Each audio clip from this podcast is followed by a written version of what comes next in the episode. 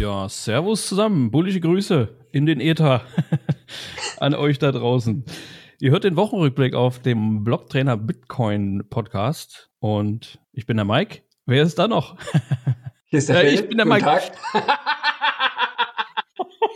Ich dachte, das war Absicht. Nee, ich war gerade abgelenkt. Jetzt muss es drin lassen. Jetzt muss es drin bleiben. Oh, ist das scheiße gewesen. Ey. Sehr geil. Ich dachte, du machst absichtlich. Dann habe ich mitgespielt. Jetzt der Mike. Ah, geil. Der war gut. Hier ist der Phil und wer ist da noch? Hier ist der Mike. Mit der Blockzeit im Gepäck. Servus Mike. Was haben wir denn auf der Uhr? Wie wär's mit der 804265? Kannst du die bestätigen? Jawollo, die habe ich auch. Und? Perfekt. Die nächste Difficulty-Anpassung steht vor der Tür. Das stimmt. Circa 19 Stunden. Dann geht's wieder rauf. Ja, Wir haben zu viel Power im Netzwerk, oder? Mehr Power im Netzwerk als bei Kern, äh, Kohle und bei Kernkraft. So. Bin ich so der äh, Lyriker, aber Grüße gehen raus. Aber weiß, du hörst uns immer fleißig. Dankeschön. Sehr guter Lyrik-Wiedergeber auf jeden Fall. ja, Manchmal. Grüße, Grüße. Ja, kommen wir direkt mal zur, ähm, zur ersten News. Ganz genau. Und zwar geht es um einen Jahrestag. Äh, das war der 15. August, jetzt auch schon ein paar Tage her. Da jährte sich zum 52. Mal, es war der 15. August 1971, eine Fernsehansprache von äh, dem ehemaligen US-Präsidenten Nixon. Der hatte bekannt gegeben, dass äh, temporär vorübergehend die, die Kopplung vom US-Dollar äh, an Gold quasi aufgehoben wird, aus verschiedenen Gründen. Mike, was war da los eigentlich? Wieso, wieso hebt man sowas auf? Also, Tja, was, was war da los? Vielleicht lag es daran, dass den USA unterm Strich die Zahlungsunfähigkeit drohte. Und zwar hatte man in dieser Zeit wesentlich mehr importiert, als man exportiert hat. Die Dollar sind damit sozusagen ins Ausland abgeflossen und kamen weniger ins Inland zurück. Das hat den Druck auf den Dollar immer weiter erhöht und zusätzlich hat man dazu tatsächlich noch schwindende Goldreserven gehabt, um es jetzt abzukürzen. Und irgendwann gab es dann diese, ich nenne es jetzt mal Patt-Situation, in der man sich befand. Und aufgrund dieser hat man dann, oder hat Nixon dann tatsächlich am 15. August 71, wie du schon gesagt hast, die Bindung, die damals aus dem Bretton Woods-System, wem das was sagt, ähm, entstanden ist nach dem Zweiten Weltkrieg, um die Bindung zwischen Dollar und Gold aufgesplittet sozusagen. Und nochmal ganz kurz zur, zur Geschichte oder zum Hintergrund Bretton Woods-System. Das ist genau. der Überbegriff dafür, was nach dem Zweiten Weltkrieg äh, auf der äh, alt- auf der Welt sozusagen als Finanzsystem etabliert wurde, wenn man es jetzt so sagen möchte. Und zwar hat man gesagt, man ähm, legt einen festen Wechselkurs zwischen Dollar und Gold fest, und zwar 35 Dollar pro Unze Gold. Und alle Mhm. anderen Währungen wären an den Dollar gekoppelt. Dann hat man eben eine, eine feste Umrechnungseinheit gehabt, die, ich bin mir gar nicht sicher, ich glaube 1945, kurz vor Ende des Kriegs 44 oder so, irgendwie so um diese Zeit, bis 71 entsprechend hat das gehalten, wie gerade gesagt. Und dann hat eben äh, Nixon die Deckung zwischen Gold und dem Dollar aufgehoben. Und somit sind genau an diesem Tag alle Währungen der Welt, die an dieses System gebunden waren, und es waren, also die alle nennenswerten waren daran gebunden, sind an gen genau diesem Tag zu Fiat-Währungen, über die wir so gerne sprechen geworden. Ja. Absolut korrekt, genau. Also das ist natürlich vorher alles schon nach und nach immer so ein bisschen passiert, so aufgebröselt worden, die, die Goldbestände. So ganz genau kann man das natürlich immer nie nachweisen, äh, weil die sich natürlich nicht gerne die Karten schauen lassen haben, was sie wirklich an Goldbeständen noch hatten. Aber offiziell war es dann im Endeffekt an dem Tag als äh, aufgelöst verkündet worden, genau. Genau, Fun Fact an der Stelle, wo du doch mal auf das Thema Gold zu sprechen kommst. Es ist tatsächlich bis heute so, dass äh, seit, halt, re- äh, leg mich nicht drauf fest, aber ich glaube seit 1952 äh, Fort Knox nicht mehr auditiert wurde. Das heißt, man weiß auch bis heute, und zwar seit langer Zeit nicht mehr, äh, Mhm. oder schon nicht mehr, was da tatsächlich noch an Goldreserven liegt in den USA. Also man sagt immer, die Ja, Tresore sind voll, aber es gibt kein Ja. unabhängiges Da gibt es- Gremium, das das irgendwie bestätigt hat. Da gibt es eigentlich auch seit, ja, seit diesem Zeitraum damals schon die wildesten Gerüche und Spekulationen. Ja. Habe ich Gerüche oder Gerüchte gesagt? Gerüchte? ja, es riecht nach Ärger hier. Nee. Ja, ja. ähm, auf jeden Fall äh, gab es da auch mal irgendwann ein äh, Presseteam Also ein paar Leute, die durften da wohl einmal rein, da habe ich mal was irgendwie gesehen, da wurde auch irgendwie ein Foto gemacht, das war aber auch so ein ganz schlechtes, wo aber auch dann im Nachhinein darüber spekuliert wurde, äh, ob da drauf echte Goldbahnen zu sehen waren, ob das Fake-Goldbahnen waren. Ne? Das, das kannst du im Endeffekt alles nicht verifizieren. Ne? Selbst wenn jetzt wirklich dieses Foto da gemacht worden wäre, also da wurde irgendein Foto gemacht, aber kein Mensch kann ja sagen, ob es echt war oder nicht und was da wirklich lag. Der angepinseltes Blei, das weiß ja niemand. Also das ist keine, keine Verifikation äh, für, für gar nichts, für irgendwelche Goldbestände. Und wie du schon sagst, genau, das ist ein ewiges Geheimnis, was da jetzt wirklich unten liegt und was nicht. Und das ist halt das Problem, was äh, Bitcoin zum Beispiel nicht hat. Ne? Bitcoin äh, äh muss nichts äh, mit Trust Me Bro äh, vorgeben, was dahinter steckt. Das ist halt alles irgendwie nachvollziehbar. Ja, genau. Und das ist halt das und Problem das für jeden so Sachen, überall, zu jeder Zeit. Genau, das und das ist, cool. ist halt das Problem mit so zentralen ja, riesigen Tresoren, die bewacht werden müssen, wo irgendwas drin liegt, eventuell oder auch nicht, um ja. damit irgendwas abzusichern. Also das sind so viele Vertrauenspunkte. Genau, ich hätte auch gesagt, zentrale Vertrauensparteien sind immer das Problem an der Stelle. Ne? Genau. Was genau. ich an der Stelle ja. noch ganz interessant finde und euch auf jeden Fall gerne mitgeben möchte, ist die Seite What the Fuck Happened oder WTF Happened in 1971. 1971 dann als Zahl ausgeschrieben. Bin mir gar nicht sicher, ich glaube .com, glaube ich, oder? Äh, ja. Happen, äh, genau, WTF ja, Happen in 1971.com.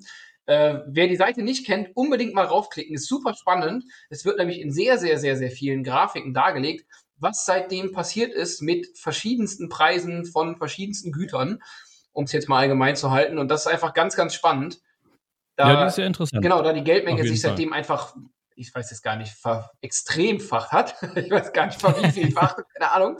Ich müsste es aus äh, anschauen. Und äh, man sieht einfach, dass genau seitdem einfach, äh, ich sag mal, die Welt angefangen hat zu bröckeln, wenn man das jetzt so salopp formulieren möchte. Und, und dazu gibt es noch äh, eine spannende News für, für euch. Äh, und zwar arbeitet Blocktrainer an einer deutschen Übersetzung dieser Seite tatsächlich, die wohl in Kürze auch fertig sein wird. Da kann man auf jeden Fall gespannt drauf sein. Also die Originalseite ist schon ziemlich cool und dann, ja, demnächst vermutlich alles komplett auch in Deutsch. Genau. Genau. Was zur Hölle geschah 1971.de. Nein, Spaß. was zum Teufel, was zur Hölle, ja. Nee, das, das, was verdammt äh, nochmal. Das werden wir dann noch entsprechend bekannt geben. ja, das war die Situation, richtig.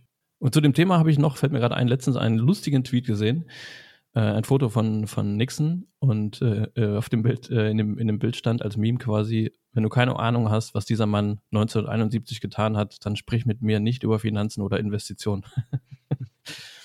okay, haken wir das Thema ab ja, und gehen zu, wieder mal zu Elon Musk, gibt es News. Und zwar gab es jetzt Gerüchte die letzten Tage, dass ähm, SpaceX, seine, seine Weltraumfirma, soll ein Teil oder alles an seinen Bitcoin-Beständen abgestoßen haben, was sich im Endeffekt aber herausgestellt hat, dass es eigentlich eine, ein, ein Bericht war, der auf das Jahr 2021, 2022 abgezielt hat. Nur es wurde von vielen Medienseiten, Kryptomedienseiten etwas drastischer und aktueller dargestellt, hat dann irgendwie auch ein bisschen äh, FOMO bei dem einen oder anderen wahrscheinlich ausgelöst.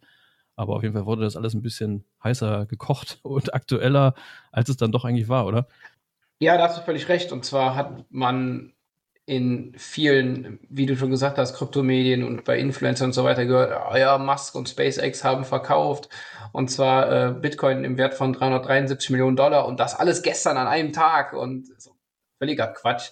Es geht aus dem äh, Bericht des Wall Street Journals völlig anders hervor, wie du schon gesagt hast. Es sind Berichte, die sich auf 2021 und 2022 beziehen und nicht jetzt irgendwie auf einen Verkauf, der einen Tag vorher oder sowas stattgefunden hat, was ja auch sehr mysteriös war, wenn das Wall Street Journal direkt die Daten hätte von Elon Musk und SpaceX, was sie gestern getan haben mit ihren Finanzen. Also das ist ja ne, allein also, daher schon irgendwie nicht so ganz realistisch.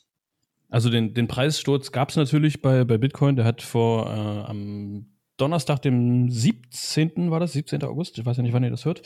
Ähm, da gab es einen Preissturz um ungefähr 10 Prozent. Ähm, ist halt Bitcoin abgesackt und natürlich äh, der restliche Kryptomarkt natürlich mitgezogen, wie das immer so ist. Und ähm, es hängt aber sehr wahrscheinlich eher mit der Nachricht zusammen, dass äh, Evergrande, der, der Immobilienriese aus China, äh, Insolvenz angemeldet hat. Und ähm, ja, das ist halt wirklich ein riesiger Konzern. Die haben nicht viel weniger als 300 Milliarden Schulden irgendwie auf der Uhr. Und äh, da, da kriselt es schon länger auch in der, in der Bude. Und äh, allgemein, äh, da steht so ein bisschen eine Finanz-Immobilienkrise auch im Raum und das wird mehr dafür gesorgt haben, was da äh, mit den Kursen passiert ist. Genau, nur mal so nebenbei eingeworfen und um euch die Angst zu nehmen, bei deutschen Unternehmen passiert sowas nicht. VW hat nur so 200 Milliarden Schulden. Ja, genau. Kleiner, das kleiner ist. Das ist ein Vorzeigeunternehmen. Aber es ist tatsächlich wahr. Das ist ein Vorzeigeunternehmen. Ja, absolut. Ja, die wollen auch, äh, die wollen auch aufholen. Die haben das falsch verstanden. Die sehen wahrscheinlich den Wettbewerb da drin, äh, schnellstmöglich die meisten Schulden zu machen. Ja, das ist im Fiat-Geldsystem das absolute oberste Ziel oder Gebot. Das ist genau das. Das Must-Have. Möglichst must have, ja. must have debt. must debt, genau. Uh, jetzt haben wir genug Wortspiele. Sehr gut. Ja. Fiat Tracker, daraus kannst du was bauen. Fühl dich nicht genötigt. Ja, auf jeden Fall brodelt es da auch äh, in dem ganzen System. Also daran sieht man auch halt, dass es brodelt in dem System, wollte ich sagen. Und das wirkte natürlich auch immer auf, auf den Kryptomarkt aus. Es ist natürlich äh, in erster Linie Bitcoin, aber alles, was da ranhängt, der ganze, die ganzen anderen Rattenschwänze, die gehen natürlich in die gleiche Richtung. So ist das. Durch den, durch den Absacker sind dann auch viele Long-Positionen, zumindest so wie ich das hier gesehen habe. Ich bin jetzt auch kein Trader, kann das nur aus den äh, Daten, die man da so bekommt, äh, rauslesen, liquidiert worden und das führt dann zu immer weiteren Preisabsackern. Immer mehr Leute werden dann da liquidiert und das ja, zieht einfach dann den Markt nach unten und zwar immer weiter. Da gab es auch noch äh, Gerüchte äh, im, im, gleichen Atemzug quasi, dass äh, auch Tesla Bitcoin-Bestände abstößt und so weiter. Also die, das hat sich alles ein bisschen hochgeschaukelt und das war, war auch bezogen auf im Endeffekt Meldungen, auf Berichte von 2022. Also Dinge, die eigentlich bereits schon passiert sind. Es wurde alles ein bisschen, bisschen hektisch dargestellt, ein bisschen übereifrig irgendwie. Ja. Da kann man nur zu sagen, don't trust verify, ja. Nicht immer einfach alles glauben, was da FOMO-mäßig geschrieben wird. Ein paar mehr Quellen ranziehen, sich verifizieren und dann meist sieht es anders aus. Ganz genau. Ich würde sagen, don't trust verify und BTFD. Was ihr das, was das bedeutet, könnt ihr selber mal Könnt ihr googeln. Ja. Wir müssen nicht alles verraten. Hier. genau. Ja. Elon Musk hat sich dazu auch noch nicht geäußert zu der Situation, aber äh, ja, ganz ehrlich, muss man auch nicht machen.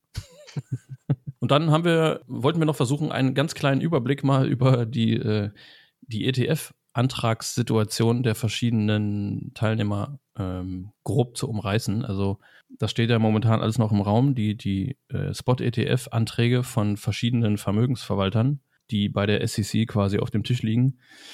Und äh, es, es, ist ein bisschen unübersichtlich, wenn man sich nicht permanent damit beschäftigt. Also am 11. August zum Beispiel hat die SEC bereits den zweiten Termin zur Zulassung des Antrags von ARK Invest und äh, 21 Shares auslaufen lassen und äh, verschoben. Und dann gibt es den nächsten Termin, wo es wieder eine Entscheidung geben kann, am 1. bzw. 2. September. Und da stehen ganz viele Anträge auf der Tagesordnung. Zum Beispiel äh, da, geht es da um den Fidelity-Antrag, Investo, Galaxy, Wisdom Tree, FunEgg und vor allem BlackRock, der immer in aller Munde ist in letzter Zeit. Kann natürlich sein, dass es da auch nicht entschieden wird und wieder verschoben wird. Und dann wird es weitergeschoben auf den, ich glaube, der nächste ist dann der 17. Oktober. Ja. Und dann ist danach der 15. Januar nochmal ein Termin, aber es kann sein, also es gibt auch Vermutungen, dass die SSI das jetzt alles möglichst lange rauszögert beziehungsweise am 10. Januar dann von ARC und von 21 Chairs. Und der allerletzte Stichtag in der Angelegenheit ist dann wohl der 15. März 2024. Also da sollte eigentlich die finale Entscheidung dann getroffen werden, ob jetzt Spot ETF ja oder nein. Dazu muss man natürlich sagen, gerade BlackRock ist ein Kandidat mit, mit einer glänzenden Bilanz, kann man so sagen. Die haben bisher eigentlich so gut wie alles an Anträgen genehmigt bekommen. Darum äh, sind viele auch relativ optimistisch in der ganzen Sache. Und natürlich, wenn es bei einem stattgegeben wird, dann äh, wird es bei den anderen natürlich nicht abgelehnt. Also ja, wir werden sehen. Also es wird noch die Präsidentschaftswahlen noch äh, eine Rolle spielen, weil wenn sich das bis ins nächste Jahr reinzieht, dann wird es auch immer mehr Thema auch. Und auch je nachdem, wie die Wahl ausfällt, gibt es ja auch eine Neubesetzung, eventuell bei der SEC und so weiter und so weiter. Ja, wir werden sehen. Genau, wir werden sehen. Es bleibt auf jeden Fall spannend und Wahrscheinlich oder mit hoher Wahrscheinlichkeit liegt der 15. März 24 immer noch vor dem Harving. Von daher bleibt auch das spannend zu sehen. Und, das haben wir letzte Woche besprochen, könnte Adam Beck dadurch natürlich noch seine Wette gewinnen. genau. Wo wir, äh, wo wir beide mit eingestiegen sind, richtig? Ja, definitiv, natürlich. Und was man dazu noch ganz kurz vielleicht erwähnen könnte, es gab auch kürzlich Meldungen über einen äh, Spot-ETF, der in Europa schon längst zugelassen sei. Das hat sich allerdings auch etwas als falsch dargestellt, da es sich, äh, also diese Art ETFs, die, die mit einem Rohstoff hinterlegt sind, sind so in der Form in Europa wohl auch gar nicht zugelassen. Mit einem Rohstoff. Mit einem Mit Rohstoff. mehreren geht, dann Ja, genau. ist ein ETP, genau. Ja. Ja, das genau, das wäre ETP. Genau. Und die haben dann halt irgendwie die Situation ausgenutzt und das, das Ding, ähm, um den es da geht, auf der ähm, Insel Guernsey, das ist, die gehört zu, zu England, zu Großbritannien. Ich glaube tatsächlich ja. ja. Und hat- Liegt aber vor der französischen Küste eher, Genau, sozusagen. Ne? Ja. Genau, die liegt da ganz unten und hat dann irgendwie natürlich äh, Sonderbestimmungen, also hat die, äh, fällt die nicht unter diese allgemeinen EU-Bestimmungen, was diese ETF-Zulassungen angeht und darum dürfen sie es ETF nennen, äh, irgendwie sowas. Da könnt ihr euch auch gerne einlesen, das ist alles nochmal genauestens beschrieben. Auf der Blocktrainer-Seite gibt es auch einen Artikel zu. Gut, das war's zum Thema ETFs dann. Genau, bleibt auf jeden Fall super spannend. Ja. Was noch ganz kurz, was wir noch ganz kurz erwähnen wollten, da gab es einen, einen, einen, einen Kollegen, einen Pleb aus unseren Reihen eigentlich, ne, auch so aus, dem, aus dem Kölner, Düsseldorfer Raum, von, von unserem Meetup auch hier, der Oskar, der hat jetzt den 21. Tag in Folge, also der hat vom 1. August an bis zum 21. jeden Tag, also es waren zufällig 21 Tage, hat er in Frankfurt vor der EZB ausgeharrt und hat da ein bisschen eine, eine kleine Ein-Mann-Demo äh, angefangen und hat ein bisschen gegen das äh, Geldsystem rebelliert und, und, und, und aufgezeigt. Und ja, hat das wirklich durchgezogen, war jeden Tag da, hat auch mal was gepostet, hat sich da Transparente zugebastelt und hat auch mit verschiedenen Leuten gesprochen und wurde auch ein paar Mal irgendwie oder einmal mindestens abgeführt, weil er da wohl zu nahe dem Privatgelände der EZB kam und die haben ja bekanntlich Angst vor Bitcoin und mussten sich dann auch äh, mit Hilfe von Kabelbindern wehren gegen diesen gefährlichen Eindringling. Ja, Das trojanische Pferd. Genau. Oscar. Grüße Ja. gehen raus, falls du uns hörst, Oscar. genau. Viele Ja. Grüße auf jeden Fall und Respekt für den, für den Einsatz für die 21 Tage da wirklich ausharren. Ja, absolut coole Aktion. Ja. Coole Nummer, ja. Jo, Mikey Boy. Phil Boy. Dann würde ich nur noch sagen, vielen lieben Dank fürs Zuhören, wie immer. Denkt an Value for Value, wenn ihr Bock drauf hattet oder habt. Und ja, würde ich sagen, hören wir uns nächste Woche schon wieder. Genau. Vielen Dank fürs Zuhören. Die Blockzeit verfliegt. Die Blöcke verfliegen. Ciao, ciao. Macht's gut. Wir sind raus. Tschüss. Ciao.